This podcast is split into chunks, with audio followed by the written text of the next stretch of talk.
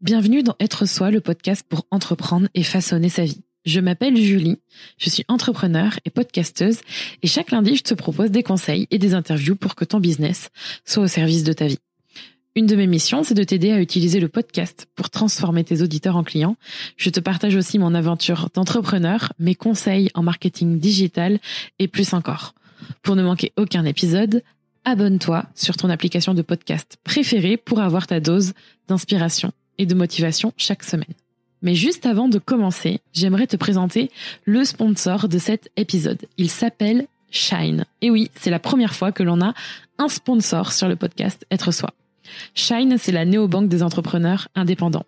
Et c'est la nôtre aussi, pour remplacer notre ancienne banque traditionnelle. Et je peux te dire que c'est bien mieux comme ça.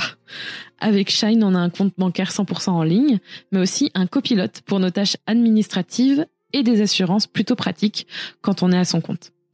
Pour ma part, j'aime particulièrement pouvoir suivre mon compte avec leur application mobile en temps réel et en plus l'équipe du service client répond rapidement quand j'en ai besoin et ça c'est top. L'abonnement Shine débute à 3,90€ par mois et pour toi, en tant que auditeur ou auditrice du podcast Être Soi, tu as deux mois offerts sans engagement via shine.fr slash Kinoko et tu peux retrouver le lien pour en profiter dans la description de cet épisode. Quatre ans déjà à faire notre business. Il s'en est passé vraiment beaucoup de choses depuis quatre années. Et j'avais envie, avec Rémi qui est dans cet épisode aujourd'hui, de retracer les quatre dernières années en quelques mots et en neuf leçons que j'ai apprises. Faut savoir que, pour retracer un peu les événements, qu'est-ce qui s'est passé durant ces quatre dernières années? Mais il y a eu en 2016, par exemple, l'année où j'ai lancé mon entreprise, j'ai quitté mon CDI après un burn-out, mon tout premier CDI. Rémi est arrivé à mes côtés à ce moment-là, alors que j'avais dit depuis très longtemps que je ne voulais pas travailler avec quelqu'un. Et c'est aussi à cette période-là que on achète notre premier appartement et que je lance le podcast Être Soi, celui que tu écoutes. En 2018, je fais mon deuxième burn-out parce qu'il y a trop de tout, il y a trop de clients, il y a trop d'organisation, il y a trop d'organisation du mariage que l'on a repoussé depuis trois ans. Il y a le stress et puis aussi je commence à me lasser énormément de ce que je fais. J'ai envie de de changer d'air, de changer d'activité. Donc il y a eu un gros, enfin deux gros changements à tous les niveaux. C'est aussi à cette période-là que je tombe enceinte et que je je souhaite faire un changement d'activité. Donc c'est le signe d'un gros renouveau en 2018. Évidemment, en 2019, pas mal de choses où je sens que je deviens la personne que je veux être. Je deviens aussi maman. Je deviens de plus en plus la CEO que je souhaite être. J'ose plus, je prends des risques. Je me fais aussi pas mal mal, je me casse les dents sur pas mal de choses, mais je sens que c'est le début d'une belle aventure qui continue aujourd'hui.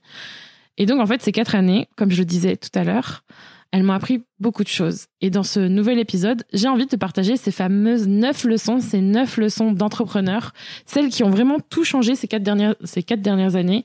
Ce sont neuf leçons que j'ai apprises et je vais en discuter avec Rémi et te les partager aujourd'hui parce que je pense que Rémi a aussi sa vision euh, sur ces grands points, ces, ces fameuses leçons que j'ai euh, que j'ai pris le soin de de noter pour te les partager aujourd'hui.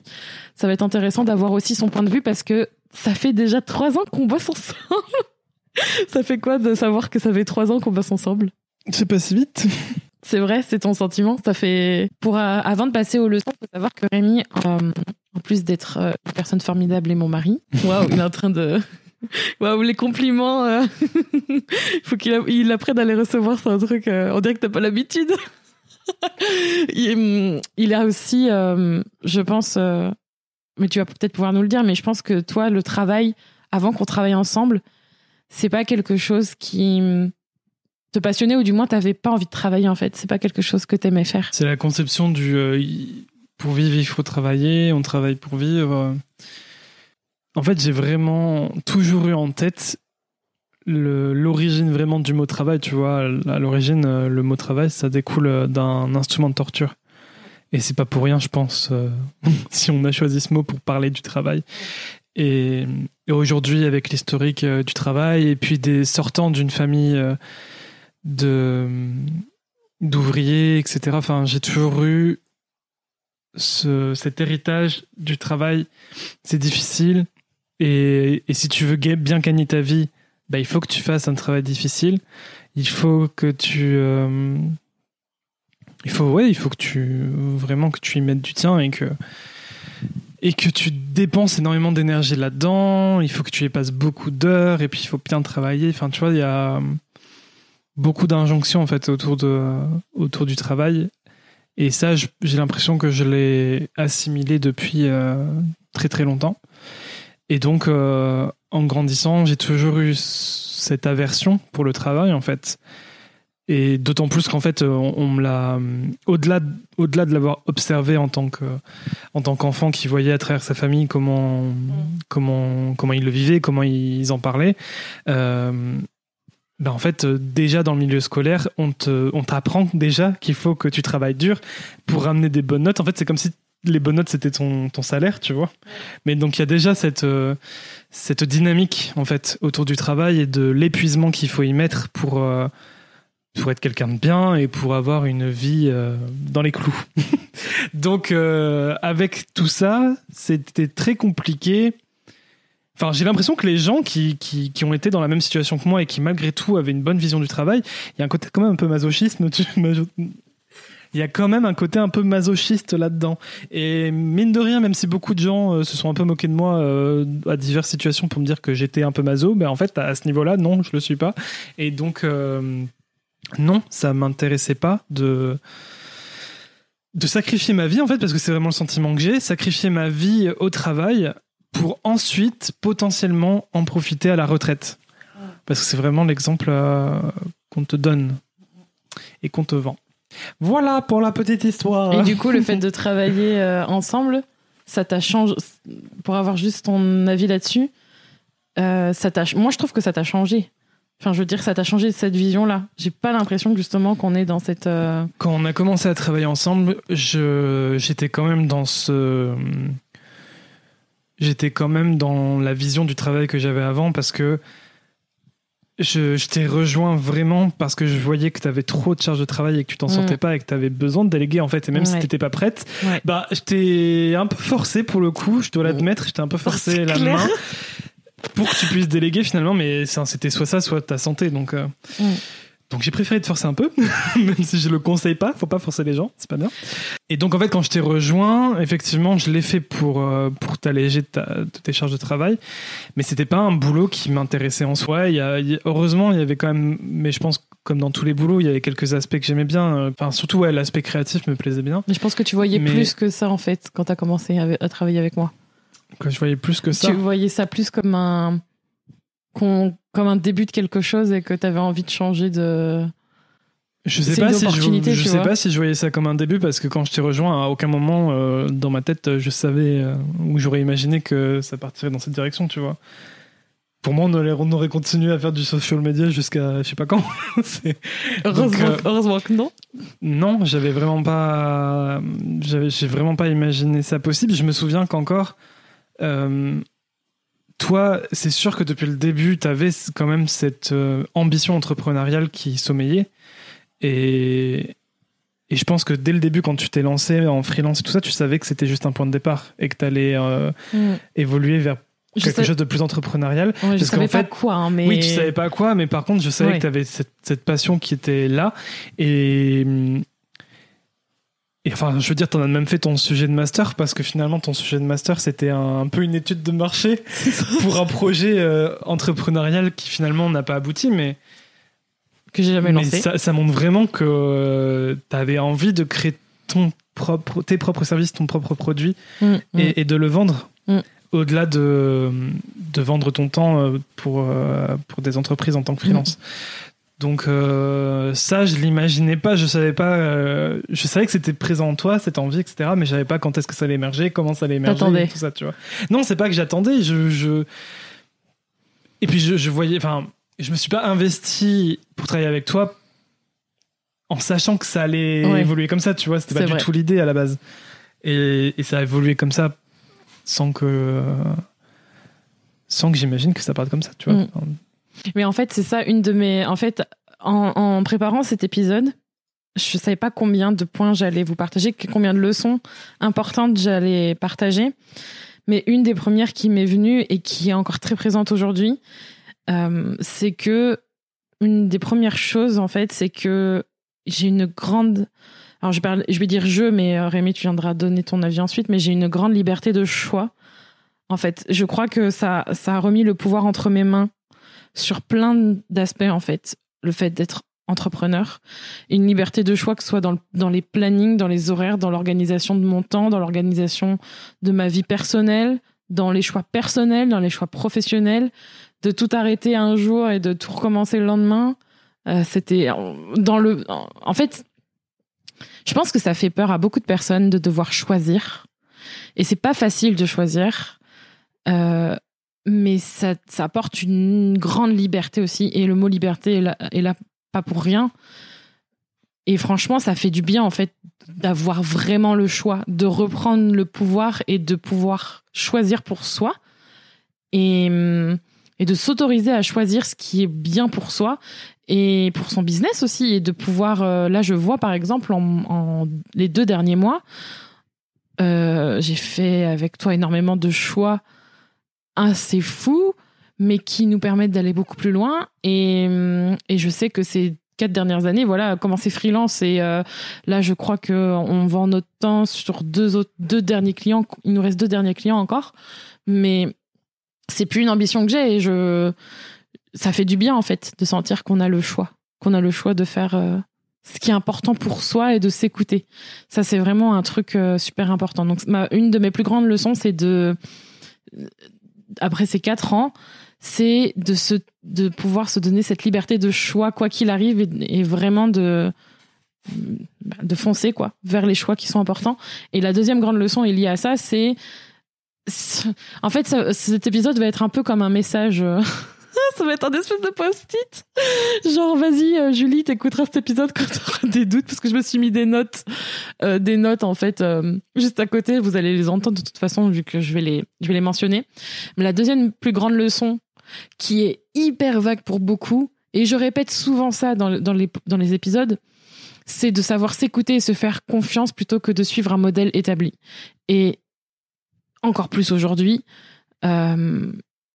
il faut savoir bousculer, aller au-delà de, de ce qu'on de ce qu'on voit. On a tendance à s'accrocher en fait, euh, et ça je le comprends parce que j'étais vraiment dans très longtemps, je crois, bah, les trois ans et demi, on va dire que ça fait que quelques mois que je suis un peu plus libre euh, là-dessus, mais pendant des années, bah, je me suis accrochée euh, à des modèles que je pouvais voir en pensant que c'était euh, la bonne chose à faire, la meilleure façon de faire. Et on apprend beaucoup en regardant autour de soi, en écoutant, ça nous aide. Mais c'est une, justement, c'est une façon de mettre le pouvoir dans les mains de quelqu'un d'autre. Et pour moi, c'était important justement de, de me parler de ça parce que il faut pas supprimer cette petite voix qui est au fond de soi et que quand on sent qu'il y a un truc vers qui, une direction dans laquelle il faut aller. Et je vais essayer de prendre des, exemples très concrets là dans cet épisode pour vous parler de, de ces leçons-là. Par exemple, le fait de d'arrêter de vendre notre temps et de ne plus être freelance. Je pense que c'était une évidence depuis très longtemps, mais j'avais tellement peur des conséquences et je pense que j'étais pas dans une situation facile à l'époque. Je crois que elle s'est imposée à moi en fait cette situation. Je, la, je savais depuis des mois qu'il fallait changer et c'est le jour où euh, un de nos plus gros clients, euh, je me souviens, je, le sentais arriver le truc, je le sentais. Euh, un de nos plus grands clients nous dit bon bah écoute, dans quelques dans quelques semaines c'est terminé. Et là, je me, suis, je me souviens, je suis repartie. En plus, je m'étais déplacée et tout ça. Je suis partie, j'ai appelé Rémi. Je fais, bah, écoute, voilà, il nous reste quelques semaines pour trouver des solutions. Même et je, me souviens, toi, t'étais inquiet au téléphone de savoir qu'est-ce qui allait se passer, mais, mais je savais depuis longtemps que ça allait arriver. Et ça m'a poussé au, ça m'a vraiment poussé au cul. Ça a été une période un peu compliquée parce que un mois après, j'apprenais que j'étais enceinte. Et du coup, il y a plein de choses qu'on commence à se, se, chambouler, mais savoir m'écouter. En fait, là, je, je justement, je sais pas que j'avais plus le choix, mais J'étais dos au mur, je devais me faire confiance et m'écouter pour avancer. Et avec Rémi, on a réussi euh, super bien, même si c'était pas forcément facile. Et, hum, Et ça, c'est aussi important. Et même Rémi, aujourd'hui, s'écouter, se faire confiance, je pense que c'est quelque chose que tu arrives à faire beaucoup plus facilement que moi, j'ai l'impression. Bizarrement. Dans la vie et dans notre business, euh, tes idées fusent, t'es là, oui, ça c'est, ça c'est cool. Alors t'es peut-être, dans notre duo, t'es peut-être la personne qui va avoir toutes les idées. Euh, et tu vas me dire, regarde, j'ai cette idée, euh, qu'est-ce qu'on en fait? Moi, je suis là, ah, bah je sais pas. je sais pas. On verra plus tard. Mais j'ai l'impression que toi, tu te poses pas trop de questions comparé à moi. Tu te compliques moins la vie, tu te fais plus confiance et tu t'écoutes plus en règle générale. Oui. la réponse courte et efficace. Euh, que dire Non, mais c'est vrai, c'est important de le dire et que je pense que c'est pour ça que qu'on avance bien ensemble. Oui, mais d'un autre côté. Euh, il y a toujours des résistances, tu vois. Et quand tu dis que tu, tu le savais depuis le début. euh, Enfin, moi, de l'extérieur, j'ai vraiment eu le sentiment que, effectivement, tu le savais depuis longtemps, mais que tu te mets. Enfin, tu résistais à fond, quoi. Ah ouais, non, mais ça c'est sûr. Et Je m'écoutais et je pas me du tout. souviens, je me souviens que, enfin, enfin, parce que certes, ouais, on a perdu euh, notre plus gros client euh, juste avant le début de la grossesse, et, et je me souviens que avant ça, régulièrement, bah, il y avait des va-et-vient de, de clients, quoi, des clients qui partaient, des clients qui rentraient, Mm. Et, et souvent, c'était à chaque fois les entre-deux, c'était des périodes un peu euh, stressantes pour toi. Et, euh, et ça rebondit un peu sur un précédent épisode où on, on parlait justement du fait que la prospection, c'est un truc euh, qu'on n'a jamais apprécié et, et dont on est très content de se, de se dépatouiller aujourd'hui. Ah, mais ne- de ne pas en faire en fait. voilà. Mais je me souviens que, ouais, il y avait ce, cette euh, pression de devoir toujours chercher des nouveaux clients. Genre, on avait 3-4 mois tranquilles et après ça revenait et on était toujours Mhm. euh, dans ce mouvement de devoir euh, chercher des nouveaux clients et à prospecter. Mais moi, je sais pourquoi. Et, mais moi, ce qui me fait rire, c'est que. En fait, j'avais le sentiment que. Tu faisais tout pour que tous les clients qu'on avait s'en aillent, en fait. Et, et que. Certes, oui, tu cherchais des nouveaux clients pour euh, qu'on puisse subvenir à nos besoins. Mais une fois qu'on avait atteint le palier euh, suffisant, ben stop. Tu Ouais. vois, tu, tu t'arrêtais tout, euh, toute prospection et tout ça. Limite, tu fermais les portes, donc plus personne pouvait rentrer. Ouais. Et une fois que le client partait, ben, il fallait redémarrer en fait. Et, et donc d'un côté, tu avais cette ambivalence de de Charlie qui pleure, de vouloir arrêter toute l'activité en fait que tu avais jusqu'à maintenant, et d'un autre côté, euh, la maintenir en vie en fait. Et je me souviens plusieurs fois euh, dire, euh, mais en fait, si ce que tu veux, tu veux plus de temps. Tu veux plus de temps pour Kinoko. Donc, tu gagnes du temps. le temps. Le temps vient à toi. Et c'était. Enfin, je pense que c'est vraiment ça. C'est ce que. Tu obtenais ce que tu voulais. Peut-être pas de la façon dont tu l'imaginais, mais. euh, tu l'obtenais dans tous les cas. Mais en fait, je pense que c'était tout à fait conscient. C'est juste que je ne voulais pas m'avouer la vérité par mes peurs, quoi. Et, hum, et en fait, ça c'est une de une autre des leçons que j'ai à partager, c'est que la peur de manquer d'argent, elle est elle est pas forcément arrivée où je le pensais en faisant le en faisant en fait le la rétrospective de ces quatre euh, ces quatre dernières années. Parce que quand finalement tu vois ça ça rejoint ce que tu disais euh, tout à l'heure. C'est que quand j'ai commencé solo au départ c'était vraiment lié à une passion profonde de vouloir travailler dans le social media de vraiment aider les gens sur cette thématique là les business les personnes avec qui euh, on a travaillé et et c'est la première année, contrairement à beaucoup de personnes, euh, souvent on dit ouais la première année tu galères et tout c'est difficile. Et ben nous la première année, en tout cas toute seule, j'ai quasiment réussi à faire presque 100 000 euros de chiffre d'affaires. Et en fait, le, au moment où il y a eu cette transition là, où j'étais en résistance totale et que je voulais, j'étais tiraillée, tu vois. J'étais tiraillée entre le fait qu'il fallait gagner de l'argent et que j'avais envie de changer de modèle de business. Et c'est là où justement euh, le, le, chiffre d'affaires a été, a été plus bas. Aussi, il y a eu le côté de, il y a eu le côté avec la grossesse, l'envie de changement, la grosse transition.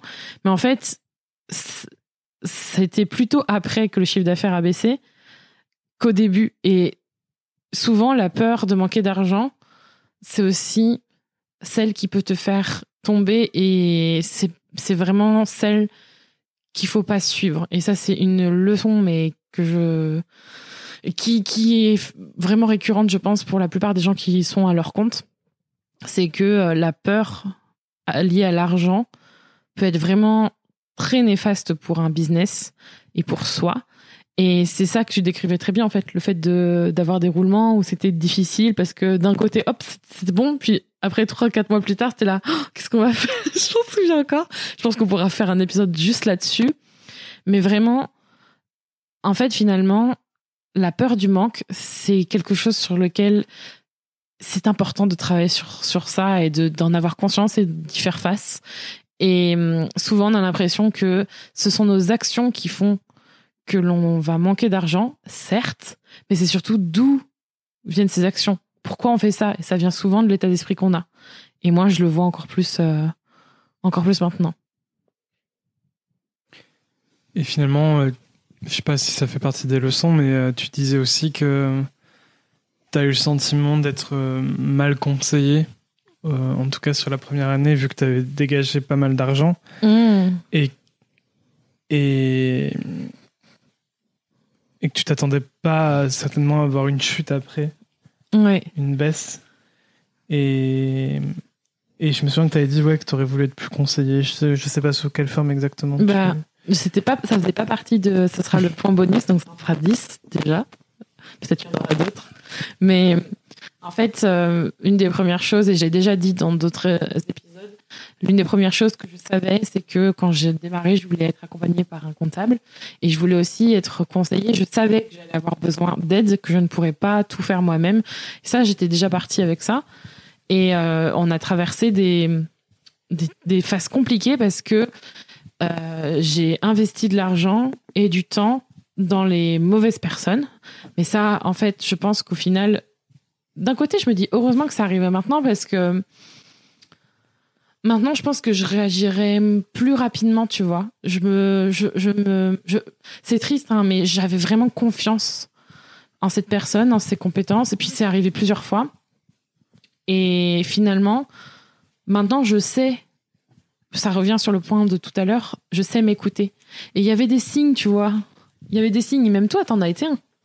Bah, je me souviens que la première fois où j'ai été présent avec toi pendant une réunion avec euh, ton comptable et qu'on est sorti et tu m'as dit, euh, tu m'as demandé tu m'as demandé un truc genre.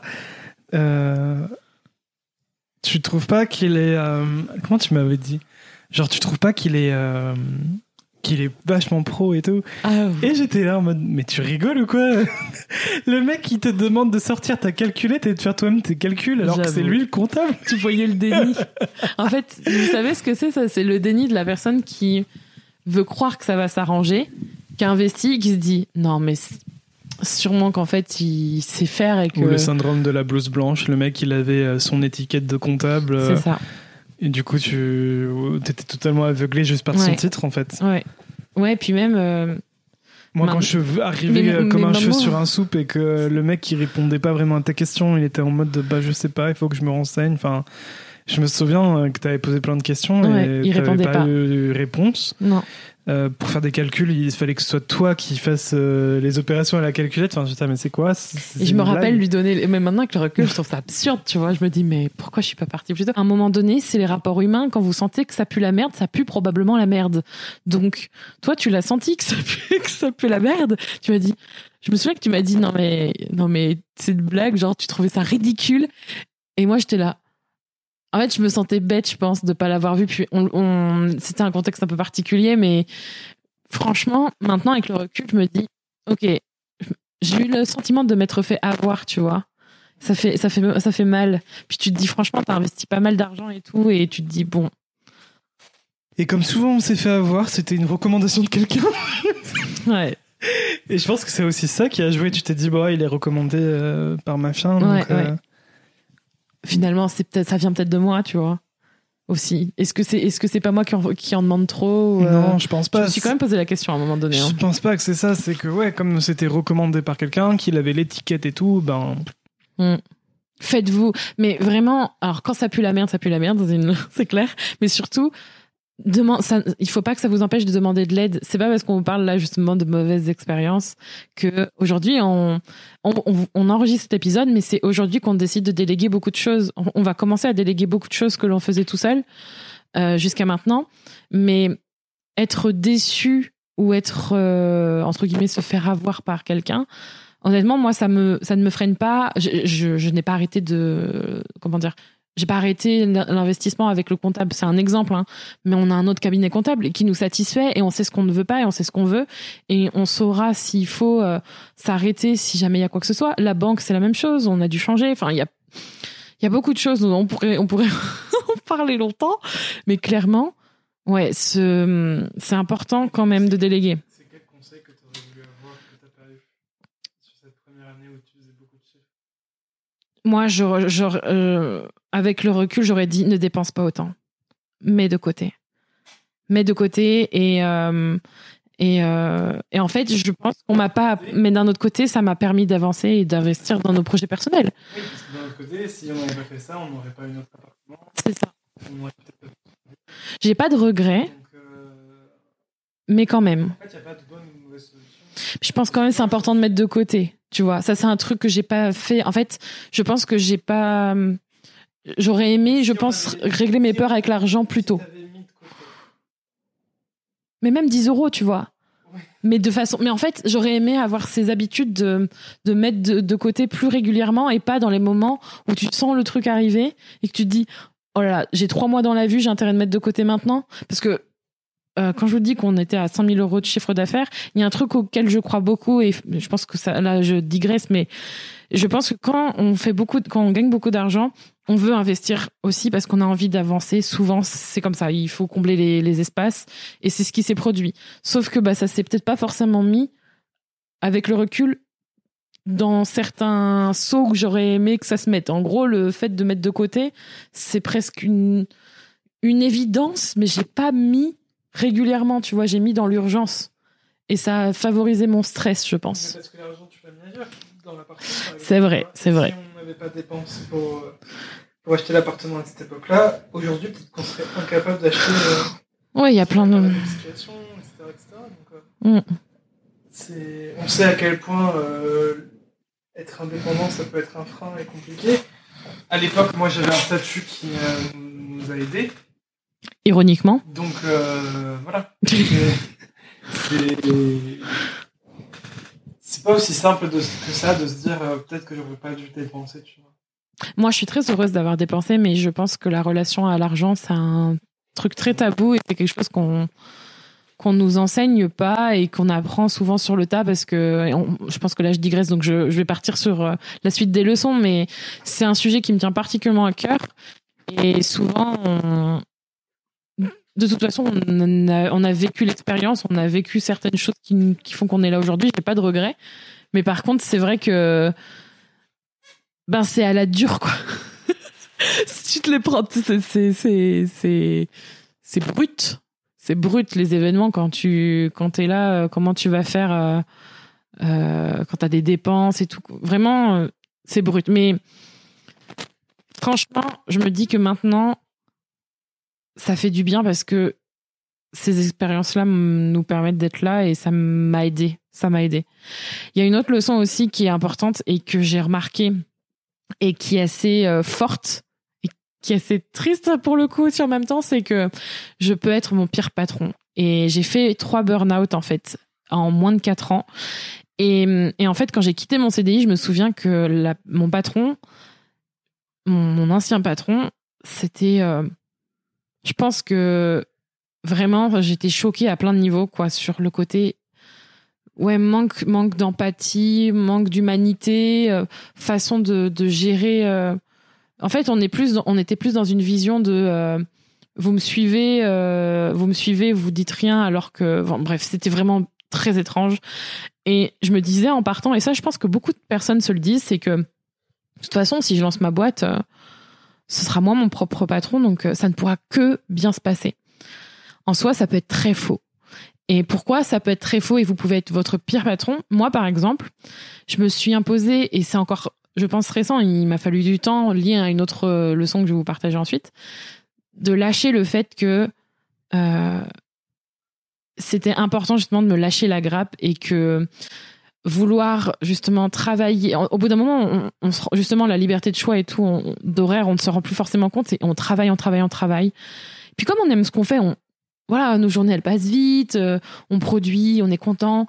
Puis finalement, on commence à être plus fatigué. Puis finalement, on a l'impression d'être plus stressé. On est, on est moins content de ces journées parce que tout rentre plus comme avant et parce que notre vie, elle est, euh, voilà, elle est fluctuante. euh, On a des hauts et des bas. Et trois burn-out en quatre ans, c'est hard quand même. Et émotionnellement, psychologiquement, on n'en parle pas beaucoup. Ça peut avoir des effets assez dévastateurs. Donc c'est important de d'avoir conscience qu'on peut être son propre tyran et que parfois c'est difficile de d'avoir ce regard-là et qu'il est important justement, je pense, d'en parler et de, de s'entourer et de pas hésiter justement à, à, à avoir une communauté d'entrepreneurs ou des personnes qui traversent les mêmes choses que vous ou qui construisent un business et de se poser la question et se dire ouais comment toi tu vis tes journées?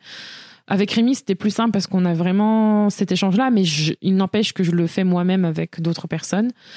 Et, c'est là où, avec le recul, on, se, on voit les choses. Donc c'est important de faire attention à ça. Et moi, je vois la différence aujourd'hui avec le fait de ne plus. Je ne subis plus mes journées. Il y a des moments où j'avais l'impression de subir mes journées, qu'il fallait que je traverse ma to-do list et y aller. Euh, les burn-out en sont des exemples. Euh, par exemple, pour vous donner quelque chose de très concret, plus jamais je veux avoir à gérer en urgence à l'hôpital euh, alors que je suis en potentiel accouchement prématuré des choses que j'ai mis en route alors que je savais, je me voyais vraiment pas en forme les dernières semaines avant d'être hospitalisée et de pas m'écouter encore une fois. On revient toujours au point de la leçon numéro 2. Je ne me suis pas écoutée. Et ça revient justement à ça. Je ne veux plus vivre ça. Je sais que si jamais euh, il y a une deuxième grossesse ou même peu importe, même aujourd'hui, c'est hyper important de, pour moi de construire un business où je suis ma meilleure alliée et je suis pas là pour justement, on n'est pas là pour souffrir. et souvent, en fait, on s'en aperçoit quand on est dedans. Donc, je suis vraiment dans la prévention. Et c'est une erreur de penser qu'en quittant votre job avec votre patron tyrannique, vous n'en serez pas un pour vous-même. C'est c'est quelque chose que je voulais vous dire. On va rentrer ensuite dans le justement la leçon où c'est un truc je ne veux plus jamais ça et euh, ça c'est un truc euh, qui est arrivé il y a pas très longtemps. Plus jamais laisser mon perfectionnisme pourrir la vie. Et je me suis mise en note, mais lance ta formation même si elle est pas prête, putain, merde. Il y a des gros mots là-dedans. Mais en gros, ça c'est pareil, j'en ai parlé dans j'en ai parlé justement dans être soi, mais le perfectionnisme, c'est un truc qui qui s'insinue partout et c'est lié à une autre leçon que je vais vous donner tout de suite après, mais ça peut vous empêcher de gagner de l'argent et c'est terrible ça. Et franchement, qu'est-ce qui vous empêche aujourd'hui de lancer quelque chose qui n'est pas totalement abouti? Parce que quand on dit abouti, c'est un gros mot, genre mon Dieu, mais je peux pas lancer cette version, euh, je peux pas la présenter au monde, mon Dieu, ce truc il est, il est pas prêt en fait. Et au final, souvent, ben si, il l'est. Et c'est en lançant et en testant et en ayant des retours, souvent, la chose qui revenait, c'est que qui c'est qui était la plus dure? Avec tout ça C'était moi-même. J'avais jamais de retour de personnes qui étaient déçues. Et ça, c'est quelque chose que je peux vous inciter à faire. C'est est-ce que finalement, c'est pas moi qui me déçois toute seule? Et finalement, la réponse est souvent oui. Parce que quand on n'a aucun retour de personnes déçues, et ok, il y en a parfois, la plupart du temps, c'est lié à tout, autre chose que ce que vous imaginiez. Par exemple, le fait de ne pas avoir totalement terminé la formation. Si vous le dites et que vous la lancez, eh bien, c'est bien mieux comme ça, et pour votre chiffre d'affaires, et pour, en plus, votre perfectionnisme, parce que vous allez vous obliger à passer à l'action et à passer au, au, de, au, de, au de ça, au-dessus de cette envie, justement, de tout faire parfait, de façon professionnelle. Ça, c'est un truc qui revient souvent avec euh, les échanges que je peux avoir avec vous, avec mes clients privés, de faire. J'avais une discussion comme ça avec, euh, avec des clients à moi et de faire de façon professionnelle. Ça veut dire quoi être professionnel? C'est quoi pour vous la définition d'être professionnel? Bah Souvent, derrière, moi, je trouve que c'est être perfectionniste. Et hum, vous n'êtes pas une mauvaise personne ou ce n'est pas pas professionnel de lancer quelque chose qui n'est pas, euh, comment dire, parfait parce que ça n'existe pas. Je vous invite à aller écouter l'épisode sur, euh, sur le perfectionnisme. Je pense que ça pourra vous aider. Mais clairement, ça, c'est ça m'a tellement empêché de gagner. Alors, je pense à gagner de l'argent parce qu'on est quand même sur des, leçons, d'entrepreneur, mais surtout de me lâcher la, lâcher la grappe et de me faciliter la vie, de me simplifier la vie. Euh, franchement, le perfectionnisme, euh, plus jamais, quoi, plus jamais. Une autre leçon qui est liée au chiffre d'affaires, c'est un truc que j'applique vraiment de plus en plus. Et ça, ça me, ça me fait du bien. Enfin, moi, j'aime bien ça, mais ça, ça me demande de sortir de on parle de zone de confort. Il va falloir que je trouve un autre mot pour ça. Je sais pas pourquoi ça me, ça me perturbe. Leçon numéro, je ne sais plus, mais une autre leçon à vous partager. Vendre tous les jours. Vendre, ce n'est pas une mauvaise chose. Vendre et gagner de l'argent, c'est bien. Ça peut vraiment vous aider dans un business. c'est un peu l'objectif. Parlez de vos offres par pitié, ne vous cachez pas, n'ayez pas honte de vendre, n'ayez pas honte de parler de ce que vous faites. Et vendre, ça peut être de plein de manières, mais vendre tous les jours, oui, c'est possible. Honnêtement, nous, c'est ce qu'on fait depuis quelques semaines, beaucoup plus. Et je dis quelques semaines parce que c'est quelque chose qui, pareil, état d'esprit à demander à, à se, se, greffer dans notre cerveau. Et, et ça, je trouve que c'est assez important. Et j'ai jamais entendu ce conseil de vendre tous les jours pour moi, ça me paraît, c'est inconcevable. Mais souvent, on utilise des métaphores avec des boutiques, mais des, comment dire, des magasins physiques. Et souvent, on entend la métaphore du boulanger, donc je vais vous la sortir. Je vais pas faire original. Mais il n'y a aucune boulangerie qui, si elle ouvre 7 jours sur 7, va vous interdire de rentrer pour acheter quelque chose chez eux, une baguette, un gâteau, peu importe, en disant ah non aujourd'hui c'est pas du tout le moment pour acheter, euh, je ne vends pas. C'est pas possible, c'est un business. La seule façon dont ils pourraient faire ça, c'est parce qu'ils n'ont plus de marchandises. Et nous, par exemple, on est sur des produits, euh, des services dématérialisés. Honnêtement, soit il faudrait que ce soit un choix volontaire de le limiter à un certain nombre de personnes pour X raisons, mais vendre tous les jours, c'est important pour votre business. Et je pense qu'il y aurait moyen de faire encore une idée d'épisode, mais de parler de ça parce que je trouve que c'est un gros tabou la vente. Que, c'est fou ça, ça revient souvent le fait que vendre c'est pas bien quoi.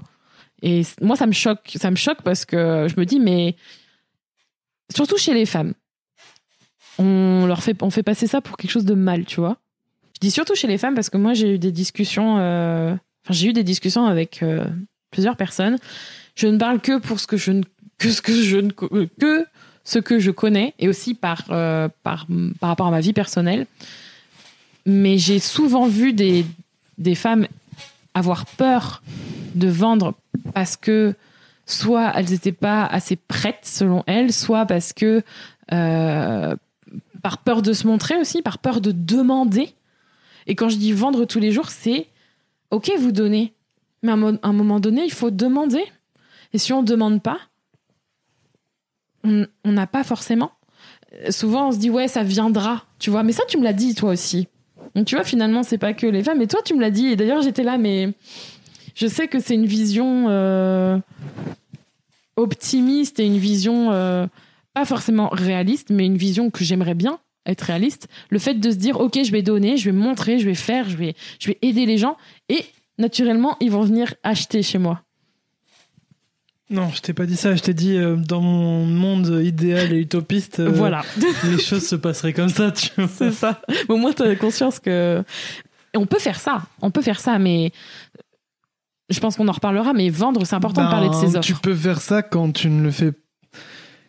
Quand. Comment dire Tu peux faire ça quand c'est pas ton. Quand c'est pas ton travail, entre guillemets, quand c'est pas ce Bah, qui. donc c'est plus, c'est plus un business, guillemets. c'est plus un business du coup. Bah, ça peut être un business en parallèle sur lequel tu, tu comptes pas, quoi, tu vois, sur lequel. euh, Personne ne compte pas sur un business. Quand tu ouvres un business, tu, tu l'ouvres pour quoi? Tu l'ouvres pour plein de raisons personnelles, mais aussi pour gagner Mais de l'argent. Il y a des gens, si tu veux, ils ont un boulot. Et à côté, ils ouvrent un Etsy. et et et euh, et- il y a des gens qui viennent acheter de temps en temps, tu vois, mais ça, ils en sont contents et ils cherchent pas forcément Je suis à en faire le business principal de leur vie. Je suis d'accord, Enfin, mais il la source aussi- financière principale de leur vie et ne pas devoir travailler en dehors, tu vois. Je suis d'accord. Mais, Mais il y en a coup, aussi beaucoup, c'est conscient- pour tester. Oui, mais du Tu coup, je suis conscient que si tu veux que ton business soit ta source principale financière Hmm. Et que tu veux en vivre et que tu veux que ton temps de travail il soit à 100% consacré à ton, business, à ton business, tu n'as pas d'autre choix que de, vendre. En fait, c'est surtout une question de qu'est-ce que tu veux et on va en venir, on va venir après sur, sur une autre leçon, mais sur la dernière d'ailleurs. Mais en fait, quand tu ouvres ton business, c'est quoi? Quelle est, est ton envie et ton objectif, ton, ton intention derrière? Parce que tu vas être déçu si tu sais pas ce que tu veux. Et, euh, et je me vois en fait, perso, regarder mes chiffres et me dire pourquoi ça marche pas? Mais en fait, tu vois, c'est lié à ce que tu disais tout à l'heure. Si c'est pas ce que tu veux, ça marchera pas. Parce que c'est ailleurs que tu veux aller gagner de l'argent ou c'est ailleurs que tu veux générer du chiffre d'affaires. Entre autres, évidemment, c'est lié à tout plein d'autres choses, mais notamment ça, gagner de l'argent. Et il y a toujours un, une raison, en fait. Donc, il faut être clair avec soi. Mais vendre tous les jours, c'est important. En tout cas, je parle à celles et ceux qui m'écoutent et qui n'osent pas parler de ce que vous vendez. S'il vous plaît, les gens, ne lisent pas dans votre esprit. S'il vous plaît, vendez. J'ai pas d'autre chose à dire que ça et j'en reparlerai probablement parce que c'est quelque chose que je ne vois quasiment pas. Vraiment. En fait, à partir du moment où vous créez des offres, où vous créez des produits, des services, vous savez que ces produits et services, ils vont rendre ce- service aux, personnes qui vont les acheter. Enfin, si vous les avez créés, c'est que vous savez la valeur que qu'ils qu'ils permettent de transmettre. Et donc, à partir de là, il faut que ces produits et services qui ont de la valeur atteignent leur, euh, leur audience et atteignent euh, les personnes qu'ils peuvent aider. Mm. Et pour ça, ben, il faut vendre. Une autre leçon, et ça c'est un message euh, à mon ego et à tous les égos des personnes qui écoutent, arrête de regarder ton compteur d'abonnés bordel. Ça c'est le côté pourquoi pourquoi j'arrive pas à faire comme les autres? Le, le côté je me compare, le côté euh, mais j'aimerais bien avoir euh, un certain nombre d'abonnés quand même parce que c'est ce que je souhaite. Je comprends pas pourquoi ça marche pas. et j'ai traversé ça pendant un moment jusqu'à ce que je comprenne, et ça c'était plutôt au début, jusqu'à ce que je comprenne que finalement mes abonnés ne sont pas mes clients, forcément. Et en plus de ça, que ça ne représente pas forcément euh, mon business, le chiffre d'abonnés, c'est on s'y accroche parce que ça flatte l'ego et que ça représente une communauté qui a son importance et c'est important pour moi de parler à, des gens. Mais au final, ça n'est pas si important que ça. Et on a tendance à se focaliser sur notre visibilité, nos efforts sur euh, le nombre de personnes qui peuvent entendre notre message. Mais vous ne forcerez personne à vous écouter. Vous ne pouvez que les inviter et se dire oh là là, il faut absolument que j'ai 10 000 abonnés. Ça vous éloigne des actions vraiment importantes dans votre business? Ça vous concentre que sur le que sur le- l'ego en fait d'avoir un certain nombre quand vous l'aurez atteint, vous, vous voudrez un autre nombre parce que ce sera plus suffisant. Et au final, est-ce que ça vient juste combler une attente que vous avez ou est-ce que c'est vraiment, c'est vraiment purement business? Est-ce que vous avez vraiment des preuves que ça va vous rapporter de l'argent, par exemple, ou vous permettre de, bah, je sais pas, de d'avoir un business florissant? Moi, je connais des gens, ils ont très peu de personnes qui les suivent et leur business euh, fonctionne vraiment bien. Et l'inverse aussi se vérifie. Mais c'est pas forcément parce qu'ils ont beaucoup d'abonnés. Donc, arrêtez de regarder votre compteur d'abonnés, s'il vous plaît. Avant dernière leçon, tu ne peux pas tout contrôler, sauf tes actions, alors agis maintenant. Ça, c'est pour la Julie stressée et pour toutes les personnes qui sont stressées pour demain. Et hum, un des trucs de l'entrepreneuriat, et en quatre ans, je pense que déjà, j'ai hâte, franchement, j'ai hâte de, de refaire ce type d'épisode dans les prochaines années parce que ça va être trop intéressant. Mais on a tendance à tellement stresser pour ce qui va se passer demain ou la semaine prochaine ou le mois prochain, alors que tout peut tellement changer en quelques heures en quelques jours, en quelques semaines, en très bien. On a tendance à se projeter sur ouais, mais franchement, et si j'y arrive pas et tout. Et finalement, c'est bien dommage parce que on ne se projette pas dans le positif. Et si ça allait fonctionner? Et on peut pas tout contrôler. Là, c'est pareil. J'ai vraiment un gros lâcher prise, notamment depuis que je suis devenue maman. Mais la seule chose que vous pouvez contrôler, c'est ce que vous faites au quotidien, au jour le jour. Alors, agissez, faites en sorte d'agir et agissez maintenant avant qu'il ne soit entre guillemets trop tard et que vous vous disiez ah bah j'aurais peut-être dû faire ça à ce moment-là, ça aurait été pas mal. C'est hyper important. Et la dernière leçon que je voulais euh, vous partager, c'est de vous dire que en fait vous pouvez tout avoir et que hum, tu peux tout avoir, c'est à toi de choisir qu'est-ce que tu veux. Et on en revient à la question de tout à l'heure. Qu'est-ce que tu veux vraiment, que ce soit dans ton business, dans ta vie de famille, ta liberté, ta vie personnel, tout à la fois, tes projets, tes rêves, parce qu'en fait, souvent, on a tendance à partir bien tête dans quelque chose, encore une expression, et on se pose pas forcément la question de qu'est-ce que je veux en fait, qu'est-ce que je veux vraiment? Moi, je me la suis posée un peu tard, j'ai beaucoup, beaucoup agi, euh, j'ai été beaucoup dans le faire, faire, faire, et moins dans le euh, questionnement. Souvent, on se dit oui, on, va répondre en fait, on n'est pas habitué à venir plonger dans qu'est-ce qu'on a vraiment envie de se questionner, de s'interroger. Et ces derniers, ces derniers mois, ces dernières années, je me suis aperçue que euh, ce qui permettait de vraiment faire en sorte d'être bien dans son business et dans sa vie en général, parce que une des choses très importantes pour moi, je parle pour nous deux, c'est d'avoir un business au service de sa vie. Et c'est pas justement d'être son pire patron et de faire en sorte de bah, de pas répondre à ses besoins, à ses envies. Donc c'est de se questionner. Et et en fait de se dire qu'on n'est pas obligé de sacrifier une partie de sa vie pour avoir l'autre. C'est vraiment quelque chose que j'ai refusé longtemps et finalement ça fonctionne très bien. Nous aujourd'hui, ça fonctionne bien, ça demande des évidemment des, efforts, c'est pas forcément facile, mais c'est simple et ça tout découle de la première chose d'une liberté de choix. Nous aujourd'hui par exemple, on a décidé de d'avoir un business ensemble avec Rémi, de travailler à deux, euh, de euh, faire en sorte aussi de garder notre fille euh, avec nous le plus possible euh, pour pouvoir la voir grandir et tout ça en ayant un business et une vie sociale et une vie de famille et une vie où on fait des choses aussi pour soi mais sans avoir à sacrifier l'un pour l'autre.